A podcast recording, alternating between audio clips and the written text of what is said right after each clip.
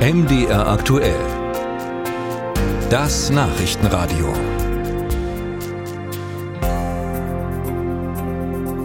Es gibt so Themen, die sind einfach schwierig, weil komplex und verbunden mit vielen starken Emotionen. Die Sterbehilfe ist so ein Thema. Darf man einem Menschen, der nicht länger leben will, dabei helfen, sich selbst zu töten?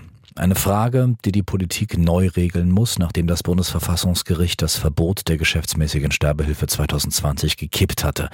Gestern hat das Parlament dann zwei Vorschläge besprochen. Der eine recht liberal, der andere etwas strenger. Eine Mehrheit gab es für keinen der beiden. Bedeutet, die Hilfe bei der Selbsttötung bleibt in Deutschland unreguliert und das, obwohl sich so viele Menschen eine Lösung wünschen, wie Lydia Jacobi erfahren hat.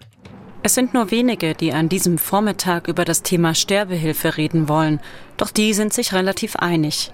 Ein Mensch sollte selbstbestimmt über das Ende seines Lebens entscheiden und dafür auch Hilfe in Anspruch nehmen dürfen. In bestimmten Fällen würde ich das schon befürworten.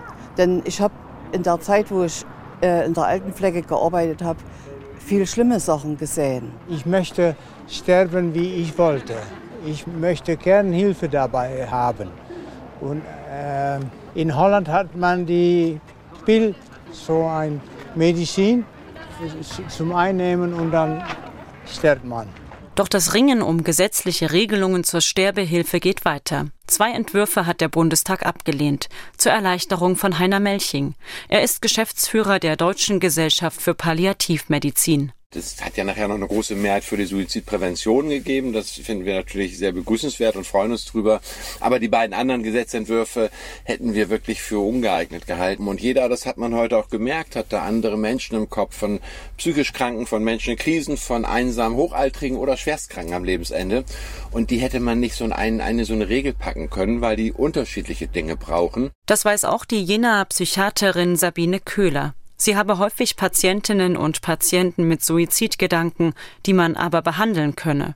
Trotzdem findet es die Bundesvorsitzende des Berufsverbandes deutscher Nervenärzte fatal, dass es weiter kein Gesetz zur Sterbehilfe gibt. Es ist eine Katastrophe für alle, die damit zu tun haben, weil damit ja ein Raum geöffnet wird, äh, in der sich die Menschen, die mit Sterbehilfe konfrontiert sind, zwar sicher sein können, dass sie nicht strafverfolgt werden, aber in der Ausgestaltung dessen, was sie tun oder tun wollen, sehr verunsichert sind.